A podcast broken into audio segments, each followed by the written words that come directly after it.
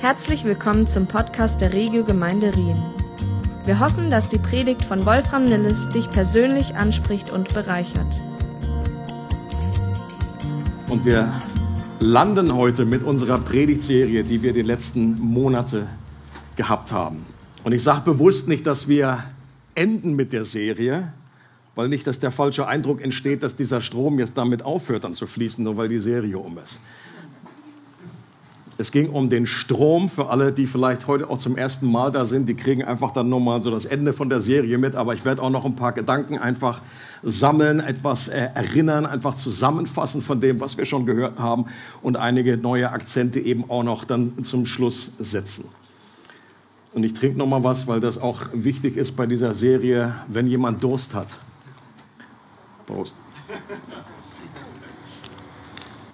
Wir haben in dieser Serie gesehen, dass in der, die in der Bibel beschriebene Geschichte von Gott und den Menschen mit einem Strom beginnt. Im ersten Buch Mose, ganz am Anfang in der Geschichte bei, im Garten Eden.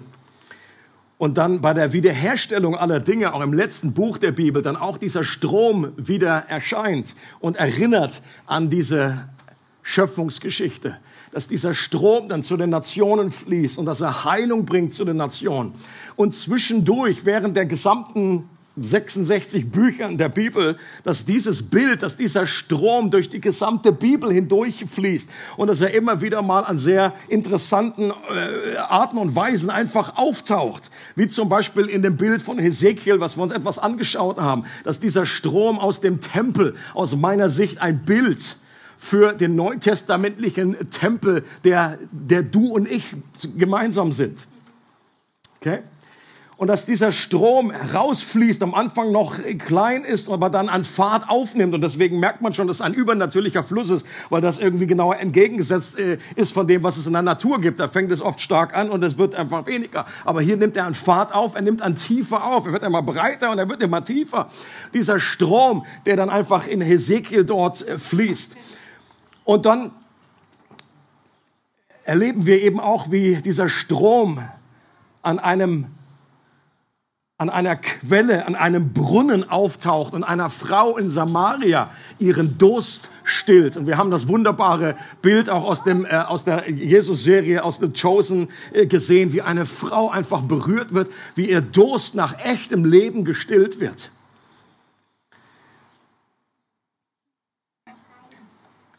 Und wir haben aus den unterschiedlichsten Blickwinkeln gesehen, dass der Strom ein Bild ist für das überfließende Leben, das Gott uns schenken möchte und das uns seit Pfingsten zur Verfügung steht.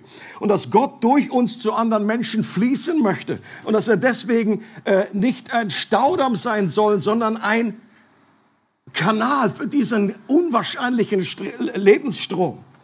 Und wir haben an der zentralen Stelle in Johannes 7 gesehen, dass unser Durst eine wichtige Voraussetzung ist dass dieser Strom in und durch unser Leben fließt, als Einzelne, uns als ganze Gemeinde. Schauen uns diesen Vers nochmal an, weil er so zentral ist für das, was Jesus für den neuen Bund vorausgesagt hat. Jesus steht mitten äh, in Jerusalem und er steht vor dem Tempel und er sagt, wer Durst hat, der soll zu mir kommen. Er sagt interessanterweise nicht, er soll zu diesem Tempel hier kommen, sondern er sagt, ich bin der neue Tempel im neuen Bund, der soll zu mir direkt kommen. Und er soll trinken. Wer an mich glaubt, wird erfahren, was die Heilige Schrift sagt. Von seinem Inneren wird lebensspendendes Wasser ausgehen wie ein starker Strom. Und damit meinte er den Heiligen Geist, den alle bekommen würden, die an Jesus glauben. Den Geist bekamen sie erst, nachdem Jesus in Gottes Herrlichkeit zurückgekehrt war. Und genau das ist dann an Pfingsten passiert, dass dieser Strom in einer neuen Dimension ausgegossen wurde.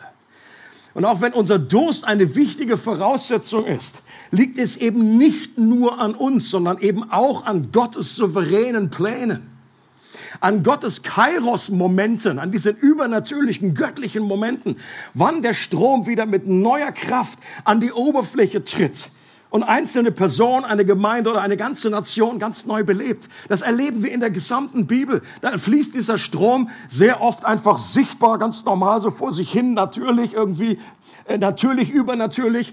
Manchmal fließt er aber auch unterirdisch und man sieht es gar nicht. Die Leute haben das, das, das Wirken Gottes nicht so vor Augen gehabt. Und manchmal tritt er richtig über die Ufer und überschwemmt, aber diese, diese göttliche Überschwemmung ist eine positive, ist keine, die Dinge kaputt macht, sondern die Leben ausbreitet, wo eine ganze Nation wieder auf den Kopf gestellt wurde und wieder neues Leben eingehaucht kam.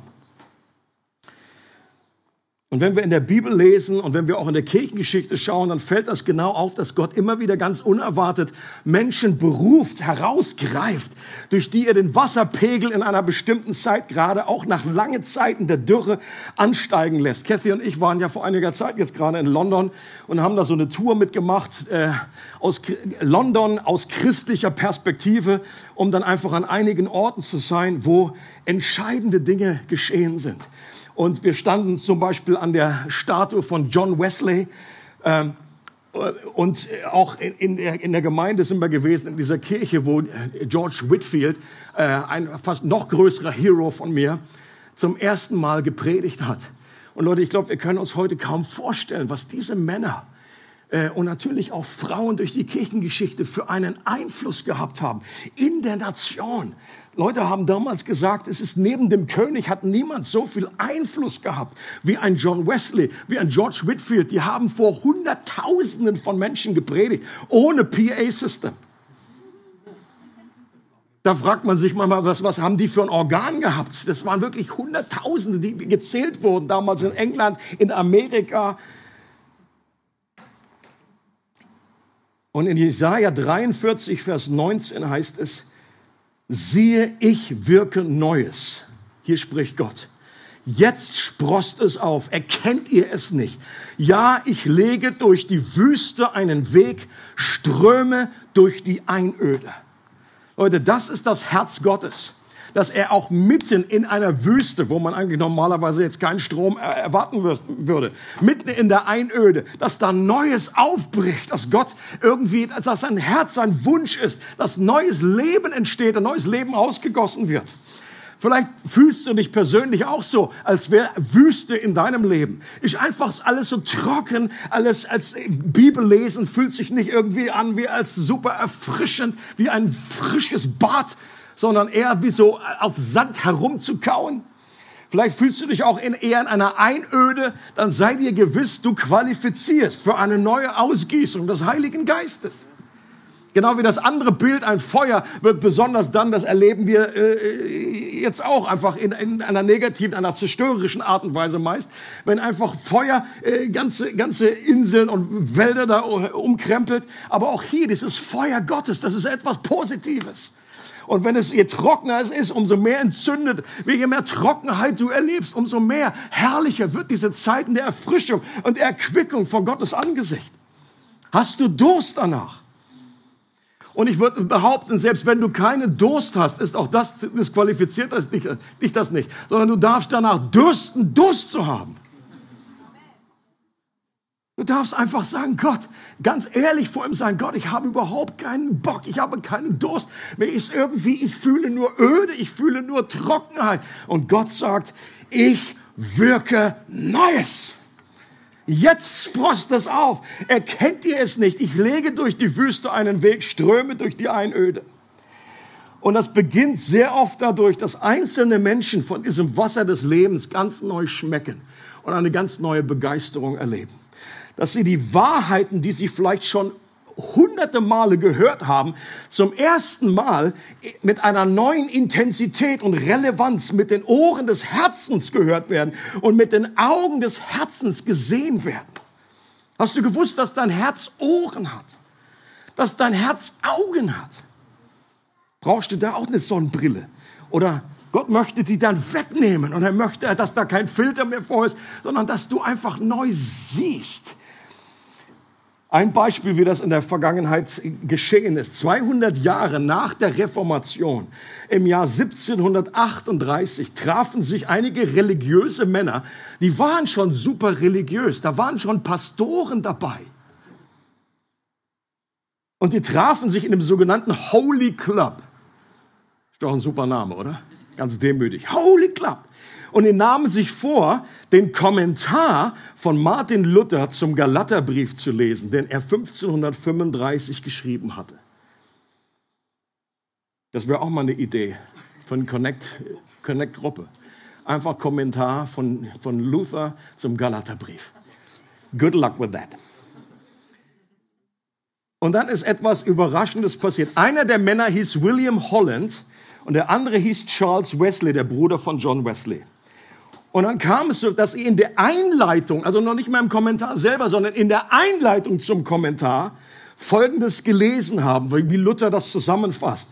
Er sagt, haben wir denn jetzt nichts zu tun? Also das soll heißen, was zur Errettung dient. Er meint nicht, haben wir nichts mehr zu tun, sondern, sondern haben wir denn jetzt nichts zu tun, was wir machen müssen, damit Gott uns annehmen kann? Und er sagt, nein, nur das, was Jesus für uns getan hat, empfange von ihm, der uns von Gott gemacht worden ist, zur Weisheit, Gerechtigkeit, Heiligkeit und Erlösung. Und William Holland, also Charles Wesley, liest das vor aus dem Kommentar, aus der Einleitung und William Holland schreibt dann später, ihr könnt ihr hier mitlesen, Herr Charles Wesley las die Einleitung vor. Da kam solch eine Kraft über mich, die ich nicht gut beschreiben kann. Meine große Bürde fiel in einem Augenblick von mir. Mein Herz war so von Frieden und Liebe erfüllt, dass ich in Tränen ausbrach. Ich meinte fast, ich sehe unseren Retter. Als meine Kumpanen mich so ergriffen sahen, fielen sie auf ihre Knie und beteten. Charles Wesley hatte damals dieselben Worte, die der William gehört hat, er selber vorgelesen, er hat sie selber gehört. Die gingen in seine Ohren, aber sie gingen nicht in seine Herzensohren. Aber dann drei Tage später kam er dann zum Glauben und dann später sein Bruder John Wesley auch. Und ich bin so fasziniert, wie, wie Gott oftmals diese, diese Dinge so souverän verbindet. Wir werden einfach aus dem Staunen nicht rauskommen. Welche Dinge, welche Puzzleteile, welche Verknüpfung, Verbindungen 200 Jahre vorher schreibt er. Ich schreibe schreib ja auch gerade an meinem Buch. Man, wie schön wäre das, wenn durch das Buch was bewirkt wird, nicht nur durch die Einleitung des Buches. Wenn da vielleicht ich irgendwie mausetot bin und 200 Jahre später liest dann jemand was und dann... Äh, plötzlich, und das, wie gesagt, John Wesley war zu der damaligen Zeit schon Pastor. Der ist schon nach Amerika und wollte da schon die Leute beglücken. Dann hat er erst mal festgestellt, dass er noch gar nicht, dass er Gott noch gar nicht kennt, dass er das Evangelium noch gar nicht gerafft hat. Aber er hat es verstanden und wie gesagt, aber man kann das hören mit diesen Ohren, aber man nicht mit den Herzensohren. Das ist der große Unterschied. Man kann das Evangelium kennen, ohne dass es einen im Herzen berührt und transformiert. Und ein guter Hinweis darauf, ob man das echte Evangelium mit den Augen und Ohren des Herzens vernommen hat, ist die Tatsache, dass man staunend davor steht, anbetend davor steht, mit einer Entzückung, wie damals bei dem Wiki-Film. Ich bin entzückt! Wer jetzt lacht, der ist ein bisschen älter. Ich bin entzückt! Wie hieß der Smurfre? Smurre, irgendwie so. Der hüpft dabei immer. Dass, dass man ein Staunen hat und dass man sagt, das habe ich noch lange nicht in allen Dimensionen begriffen. Ein staunendes Oh. Und wer sagt, ich glaube, das habe ich verstanden, ohne dieses Staunen und diese Bewunderung, der hat es vielleicht noch gar nie richtig in der ganzen Dimension erfasst. Und Gott möchte, dass wir dieses Leben erfahren, diese neue Lebensqualität beginnt in dem Augenblick, in dem wir Jesus unser Leben anvertrauen und sagen, Gott, ich möchte nicht mehr selber abhängig sein von meiner eigenen Weisheit, von meinen eigenen Energien und Ressourcen, sondern ich möchte abhängig leben zu dir, weil das die wahre Freiheit ist. Dass wir glauben, dass Jesus nicht nur allgemein gestorben ist, das ist Geschichte sondern dass er für mich gestorben ist, dass das mir persönlich gilt. Und das ist das Evangelium. Und dass dieser berühmte Graben zwischen mir und Gott überbrückt wird. Ich meine, wir alle haben schon dieses Bildchen mal irgendwann gesehen, gehe ich davon aus. Das ist so der Standard irgendwie auch in der in der Sonntagsschule und hier auf allen kleinen Traktätchen, die man irgendwie so verteilt. Und natürlich ist das nur eine Annäherung, aber trotzdem bringt das das größte Wunder zum Ausdruck, das ein Mensch jemals erleben kann. Die Bibel redet davon, dass der Tod dieser Graben ist, diese Trennung zwischen uns und Gott, dass da ein Riss äh, durch, durch diese Beziehung gegangen ist. Und das Leben bedeutet, dass wir wieder zu Gott kommen. So drückt Petrus das aus. Dass Jesus für uns gestorben ist, damit wir wieder zu Gott kommen. Dass wieder diese Beziehung mit ihm real ist, wofür wir alle Menschen geschaffen sind. Und wir haben alle irgendwie vor Augen, jawohl, das hat irgendetwas mit diesem Kreuz zu tun.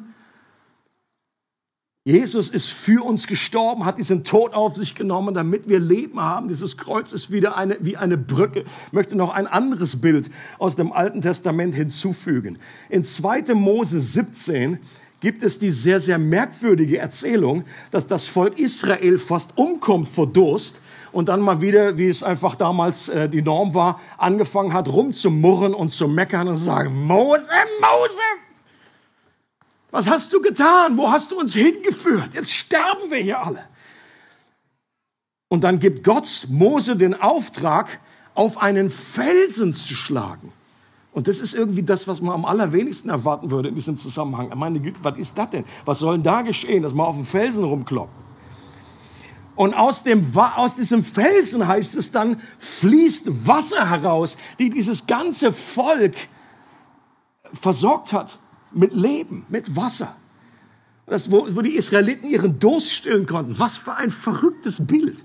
Und ich glaube, dass das wirklich passiert ist. Dass das etwas ist, was aber nicht nur irgendwie eine nette Erfahrung war, sondern dass das ein Bild gab auf etwas, auf das, was im Neuen Testament passiert ist. Paulus greift das auf und sagt in 1. Korinther 10, dass diese Felsen ein Symbol war für Jesus, der im Alten Testament das Volk Israel schon verfolgt hat. Der war damals schon da.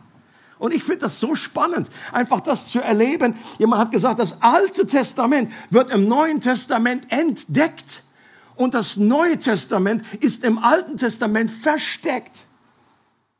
Und eines meiner spannendsten Dinge in meinem Leben ist wirklich solche kleinen Hinweise zu erleben, wie Gott schon Dinge angelegt hat, Symbole, Hinweise auf das, was Jesus eines Tages äh, vollbringen würde, dass das schon damals angelegt ist. Ja, das heißt in Jesaja 53, die berühmte Stelle dieser Voraussage, die hunderte Jahre vorher, bevor Jesus überhaupt auf die Welt kam, schon vorhergesagt wurde. Und wenn man das ganze Kapitel liest, ist das ein so deutlicher Hinweis auf die Kreuzigung, die damals noch überhaupt nicht existierte.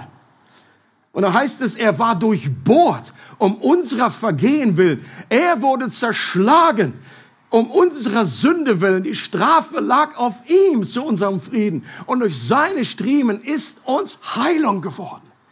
Das heißt, dieser, wie, wie, als Bild, dass Mose damals diesen Felsen geschlagen hat.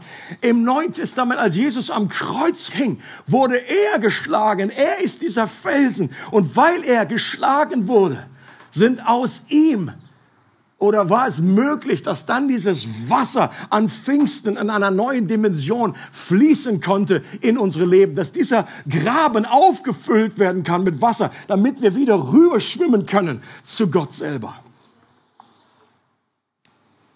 Und als Jesus am Kreuz ausgerufen hat, auch das war jedes Wort, was Jesus am Kreuz gesprochen hat, was er vorher gesprochen hat auch, aber besonders am Kreuz ist es so, so eindrücklich. Kannst du dir vorstellen, wenn du am Kreuz hängst und diese Schmerzen, du, du, du redest jetzt nicht irgendwie was Überflüssiges.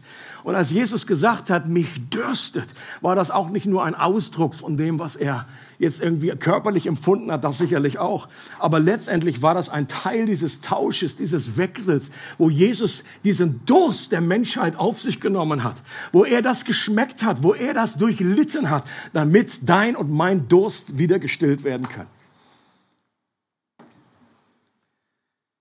Und das Leben, wie Gott es meint, hat Jesus in seinem Gebet kurz vor seinem Tod auf geniale Art und Weise definiert. Was heißt denn dieses ewige Leben? Manche Christen auch äh, denken einfach nur, dass es ewig geht und so weiter. Äh, ich glaube, das ist natürlich das auch, aber es ist noch eine andere Qualität, ist nicht nur die Quantität, sondern eine andere Qualität ist gemeint.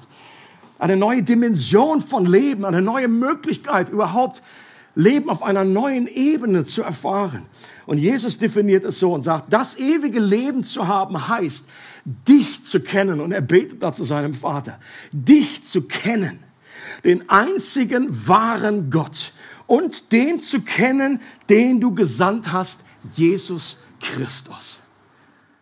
Leute, und so viel von dem, wo wir oftmals, wo Menschen definieren, was ihr Leben ausmacht, wenn das nicht ist, den, den Schöpfer zu kennen, dann äh, selbst das, das könnten die selbst die schönsten Dinge sein, das könnten die schönsten Hobbys sein, das kann unsere Gesundheit sein. Wie oft sagen, in, ich glaube, das ist der Spruch, der in jedem Wartesaal am meisten vorkommt: Gesundheit ist das Wichtigste.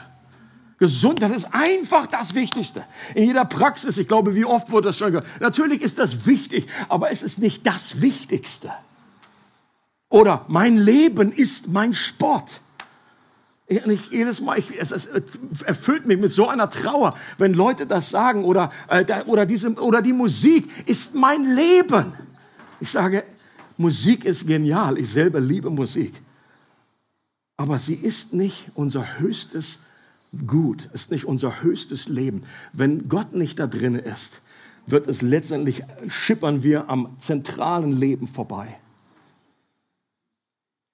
Worum geht es laut Jesus bei dem göttlichen Leben? Gott zu kennen. Und dieses Kennen meint keine flüchtige, sondern eine intime, innige Beziehung. So wie sich Ehepartner kennen.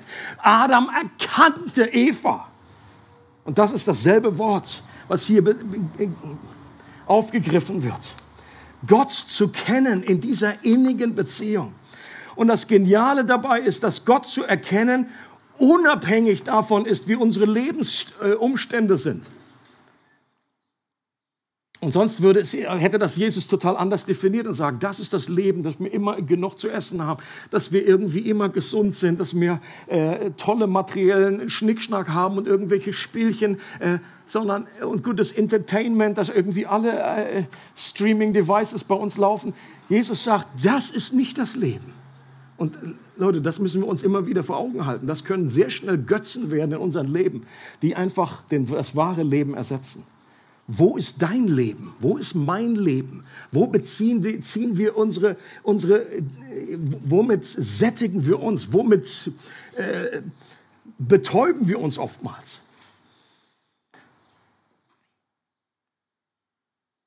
Und oft sind es gerade die schwierigen Umstände, die uns helfen, Gott näher zu kommen. Und damit, und deswegen lässt Gott das auch zu, damit wir dem wahren Leben eh näher kommen. Das ewige Leben bedeutet nicht die Abwesenheit von Problemen, sondern die Nähe und wachsende Beziehung zu Gott selbst mitten in unseren Herausforderungen und Problemen. Amen. Manche Menschen vergleichen die Bibel mit einer Gebrauchsanweisung, damit ihr Leben besser gelingt. Und ich glaube, das ist kein besonders gutes Bild. Abges gut, vielleicht in der Hinsicht ein gutes Bild, dass viele die Gebrauchsanweisungen, auch diese von anderen Sachen kriegen, auch nicht lesen. Ähm, aber selbst wenn wir sie lesen, ist das immer noch ein schlechtes Bild. Ein besseres Bild ist, dass es wie eine Schatzkarte ist, die Schatzkarte zu unserem größten Glück. Dass es ein Treasure ist, ein Schatz, der verborgen ist. Und plötzlich entdecken wir ihn und wir graben den aus. Wir verkaufen alles, was wir haben. Und vor Freude darüber gehen wir hin und packen diesen Schatz aus. Und dieser Schatz ist die Beziehung zu Gott selbst. Larry Crabb, der jetzt inzwischen äh, selber bei Gott ist und ihn in 3D sieht oder in 5D oder wie viele Dimensionen es auch gibt, den ich selber schon äh, erleben durfte live, wo ich eine, eine, Woche verbracht habe in Amerika, der mich sehr geprägt hat, auch seine Bücher. Er schreibt, das gute Leben, dem wir entgegenstreben, beinhaltet nicht in erster Linie unsere Lebensumstände. Es wird nicht durch äußeres Wohlergehen, Problemfreiheit oder Gesundheit definiert oder gar garantiert. Das können höchstens untergeordnete Zwischenziele sein. Das höchste Ziel ist, dass wir Gott erkennen, Gemeinschaft mit ihm haben, um seiner selbst willen. Jesus in uns Gestalt gewinnen lassen und immer mehr Richtung Wahrheit, Licht und Liebe wachsen, unabhängig von unseren äußeren Umständen. Sagt Larry die Krabbe. Und ein Begriff dafür, dass Gott gerade in Wüstenzeiten wieder eine neue Dimension seines Stroms freisetzen möchte in und durch uns, ist das Wort Erweckung. Obwohl ich manchmal etwas zögerlich bin, diesen Begriff zu gebrauchen, weil der einfach damit kannst du irgendwie alles und nichts füllen und jeder hat unterschiedliche Assoziationen. Die einen sagen, yeah, amen, revival. Die anderen sagen, oh nee, bloß nicht weil wir manchmal Vorstellungen haben, so sieht Revival aus, so muss das geschehen. Und das, das, das Verrückte ist, oder die, das einige genau parallel zu dem Jesus, wie Jesus Menschen berührt hat, wie er Jesus wie er Menschen geheilt hatte. Das eine Gesetz, die eine Konstante war, dass es keine Konstante gibt.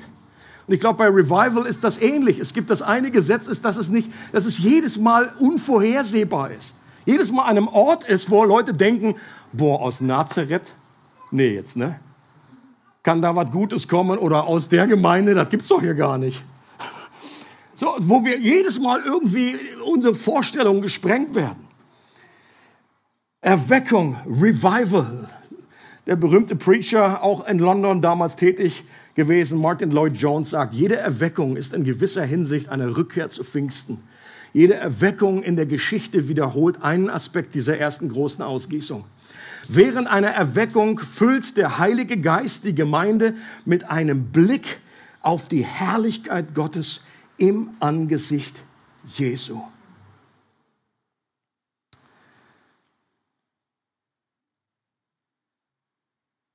Und ich glaube, das beginnt oftmals bei uns selber. Ich, ich, denke, wir können gewisse äh, Revival, wenn wir es so definieren, einfach im größeren Sinne über ganze, ganze Stadt, ganzes Land, äh, das können wir nicht einfach anschalten. Das, kann, das liegt nicht in unserer Hand. Da jetzt irgendwie, äh, natürlich kann man rückblickend immer erkennen, jawohl, da sind oftmals Gebetsbewegungen, die da vorgeschaltet waren. Aber selbst dann fragt man sich, okay, wer hat dieses Gebet initiiert? War es der Mensch selber oder hat Gott wieder das Gebet initiiert? Also es, es bleibt einfach ein Mystery. Wie das, warum ist das dann plötzlich gekommen? Warum war, bevor Jesus kam, 400 Jahre Funkstille? Da gab es keine Propheten. Da war der, der Fluss einfach total abgetaucht. Der war nicht weg, aber der war einfach unterirdisch. Und dann plötzlich kommt er mit einer neuen Kraft aus der Wüste direkt. Jesus und Johannes, der Täufer, der kündigt ihn an. Und dann sagt Jesus sagt, das Reich Gottes ist jetzt zu euch gekommen. Jetzt ist es da. Dieser Fels, von dem schon damals berichtet wurde. Ich bin jetzt hier und ich werde geschlagen werden und das Wasser wird aus meiner Seite herausquellen, wie das am Kreuz auch geschehen ist und wie es dann einfach an, an Pfingsten äh, in einer großen Dimension kam und das hat sich erfüllt, was Jesus in Johannes 7 sagt. Das wird erst geschehen, wenn ich verherrlicht sein werde, nachdem ich gestorben und auferstanden in den Himmel aufgefahren bin. Aber ich glaube, unsere persönliche äh, Revival, eine persönliche Erweckung können wir immer wieder erleben und das sollten wir anstreben.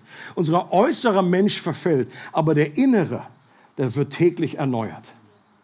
Und ich glaube, das sollten wir anvisieren. Da sollten wir Gott immer wieder in den Ohren legen und sagen, Gott, lass mich das nicht einfach nur mit den äußeren Ohren hören, sondern lass mich neu begeistert sein, dass dieses O in meinem Herzen ist. Leute, wenn das O fehlt, dann fehlt so ziemlich alles. In meinem Buch bin ich gerade an diesem Kapitel dran. Das O! Das O! Wenn du nicht weißt, warum es geht, dann warte. Ich weiß nicht, wie lange du noch warten musst, aber dann darfst du nachlesen, worum es, worum es in diesem O geht. Ich habe auch gelesen, dass damals, als George Whitfield gepredigt hat, gab es damals einen Schauspieler, zu der selben Zeit gelebt hat. Und der hat scheinbar gesagt, ich würde 100 Goldtaler dafür geben. Das war eine ordentliche Menge Cash damals. 100 Goldtaler, um das O so auszusprechen zu können wie George Whitfield. Leute, der hat nur O gesagt und dann kam bei den Leuten irgendwie eine Sehnsucht an oder eine Dankbarkeit, ein Staunen, eine heilige äh, Gegenwart Gottes. Ein Beispiel auch wiederum aus der Kirchengeschichte. Ähm, Jonathan Edwards war einer der führenden Köpfe der, des, der ersten Great Awakening die damals in Amerika stattgefunden hat und gilt auch heute unter Christen als einer der genialsten Theologen und Philosophen, die Amerika jemals hervorgebracht hat. Seine Frau hat in dieser Zeit des Great Awakenings an mehreren Zeitpunkten in ihrem Leben eine übernatürliche Begegnung gehabt mit diesem Strom. Und sie hat das ihrem Mann dann äh, erzählt und er hat das aufgeschrieben. Ich gebe euch nur einen kleinen Einblick, was sie erlebt hat. Äh, ich habe es auch hier mitgebracht. Sie sagt, es schien mir, als ob ich ein Leuchten göttlicher Liebe wahrnehme, das aus dem Herzen Christi im Himmel in einem beständigen Strom in mein Herz hinabfließt, wie ein süßer Lichtstrom. Gleichzeitig flossen mein Herz und meine Seele in Liebe zu Christus, so dass es mir vorkam, als ob die himmlische und göttliche Liebe aus dem Herzen Christi zu mir floss und wieder zurück. Meine Seele blieb in einer Art himmlischem Elysium. Soweit ich einen Vergleich anstellen kann, glaube ich, dass das, was ich während dieser ganzen Zeit in jeder Minute empfunden habe, mehr wert war als alle äußeren Freuden und Genüsse, die ich meinem ganzen Leben erlebt habe, zusammengenommen. Es war ein reines Vergnügen, das die Seele nährte und befriedigte. Es war ein Genuss ohne das geringste Stechen oder irgendeine Unterbrechung. Es war eine Süße, in der sich meine Seele verlor. Es schien alles zu sein, was mein schwacher Körper von der Fülle der Freude ertragen konnte, die jene empfinden, die in der himmlischen Welt das Antlitz Christi schauen und seine Liebe teilen. Es machte kaum einen Unterschied, ob ich schlief oder wach war. So tief war der Eindruck auf meine Seele. Aber wenn es einen Unterschied gab, dann war die Süße am größten und ununterbrochensten, während ich schlief. So ein bisschen merken wir das schon ein paar, äh, das war Anfang des 18. Jahrhunderts, eben in der Art und Weise, wie sie formuliert, aber ich glaube, das, was sie aussagen will, kommt drüber. Leute, und wenn ich sowas lese, dann ist das, und ich möchte bewusst betonen, ich sage das nicht, um äh, damit den Eindruck zu erwecken, jo, das ist das Normale, das müsste jeder Christ erleben und wenn wir das nicht erleben, dann müssen wir irgendwie Knöpfe drücken und dann muss irgendwie fehlt dann noch das Entscheidende. Das ist etwas, Souveränes, etwas Übernatürliches. Das können wir nicht einfach, liegt nicht in unserer Verfügungsgewalt. Aber es soll einen Hunger in uns, einen Durst in uns erzeugen, was möglich ist.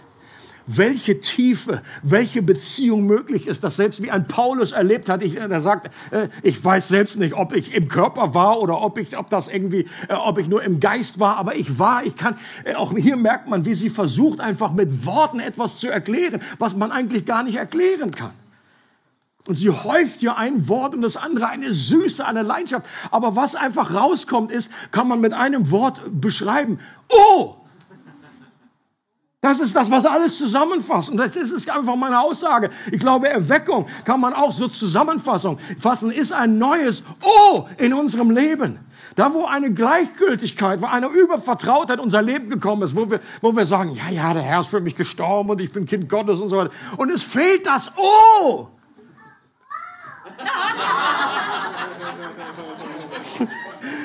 So ist es. Aus dem Mund der Kinder. Und ich glaube dann Leute, es gibt nichts, was ich mir so sehr wünsche, als dass dieses O wieder in unserer Mitte kommt. Ob das jetzt durch solche extremen äh, äh, Dinge einfach, die jetzt vielleicht in einer Nacht passiert sind oder über mehrere Tage passiert sind, oder ob das über mehrere Jahre sich ausbreitet oder wechselt in unserem Leben, das ist mir wurscht. Ich will Gott nicht vorschreiben, wie er zu handeln hat. Aber ich glaube, dass es Gottes Wunsch ist, dass wir diese Fülle erleben. Und es gibt nichts, was ich mir mehr sehne, als dass dieser Wasserpegel dieses Stromes in unserem Leben, in unserem persönlichen Leben, aber auch dieser Gemeinde, anderen Gemeinden um uns rum. Leute, lasst uns nicht nur den Blick haben, was bei uns passiert, sondern es geht um das Reich Gottes. It's the kingdom of God. Und dass ganze Nationen erfasst werden können.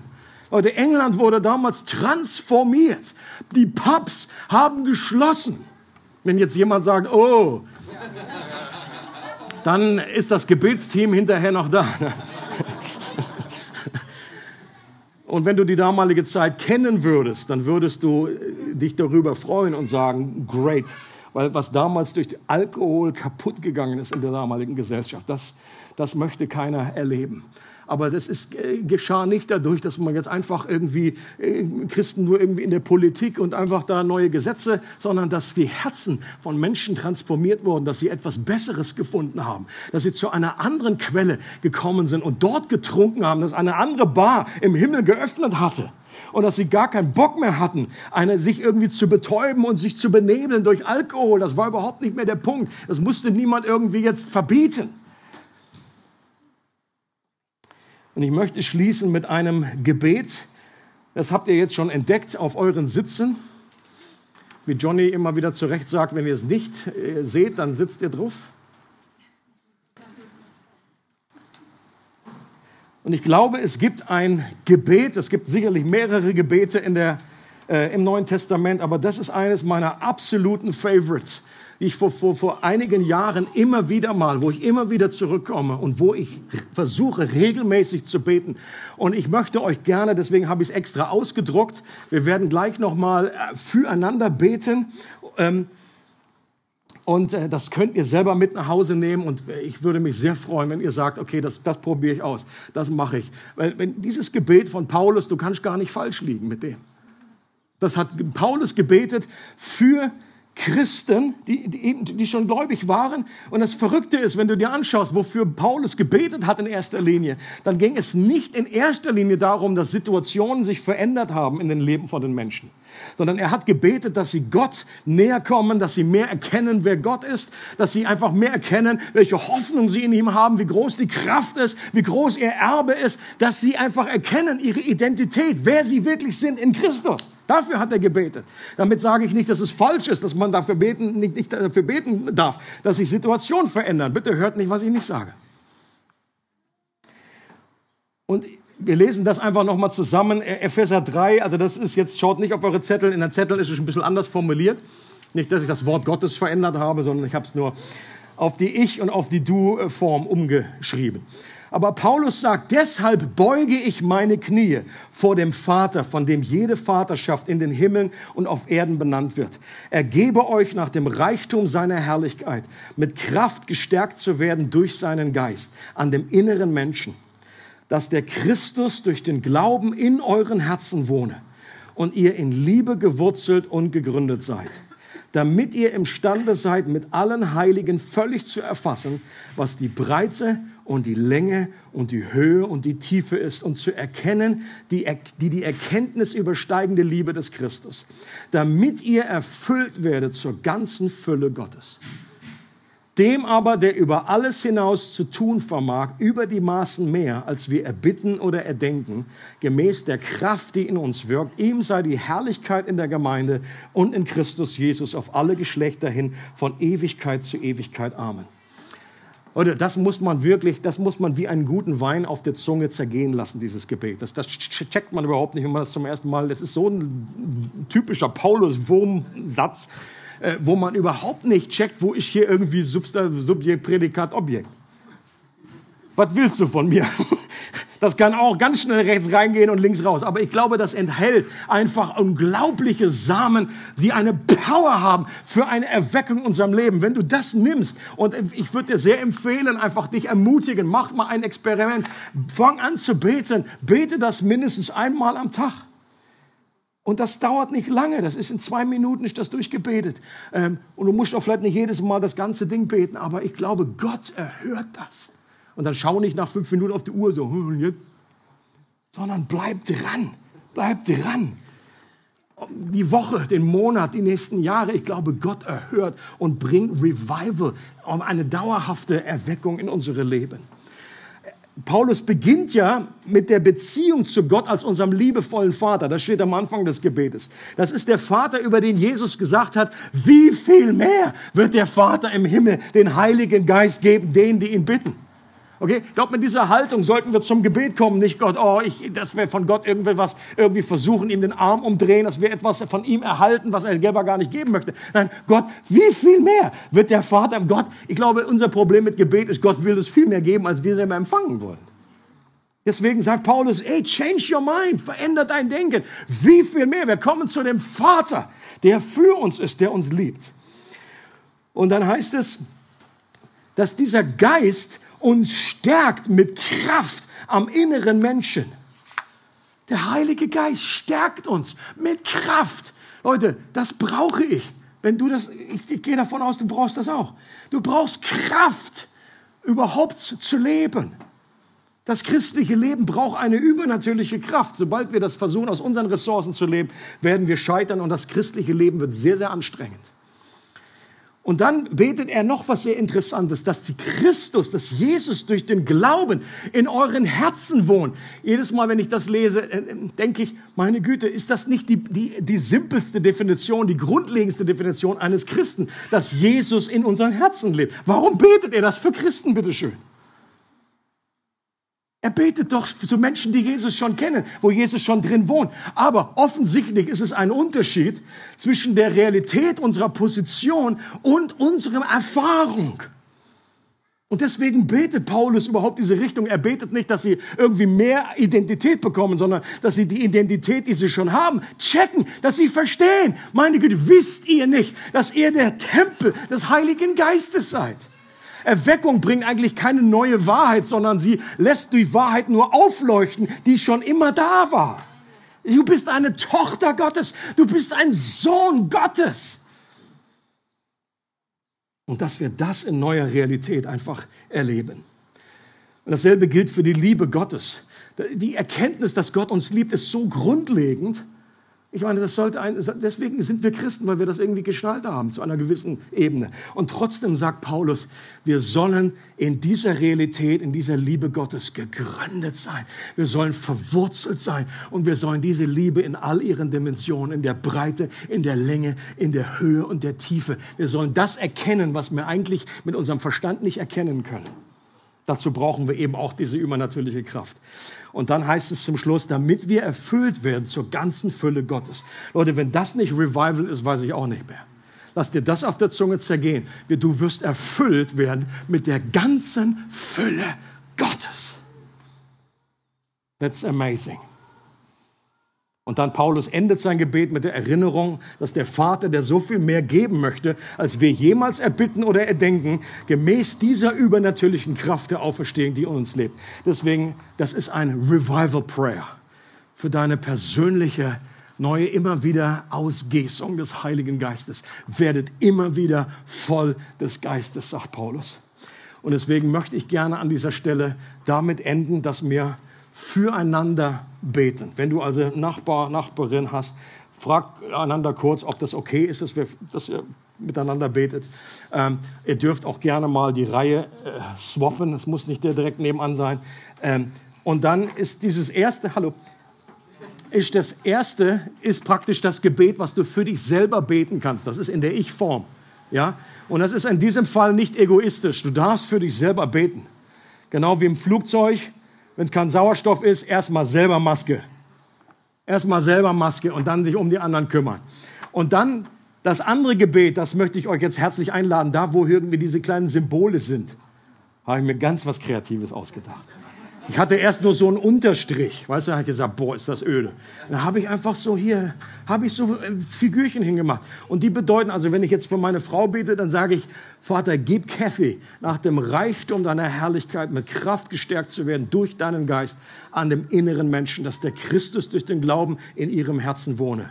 Und Kathy in Liebe gewurzelt und gegründet ist, damit sie imstande ist, mit allen Heiligen völlig zu erfassen. Also, you get the picture, ja? Gehe davon aus, ihr habt das total schnell erkannt.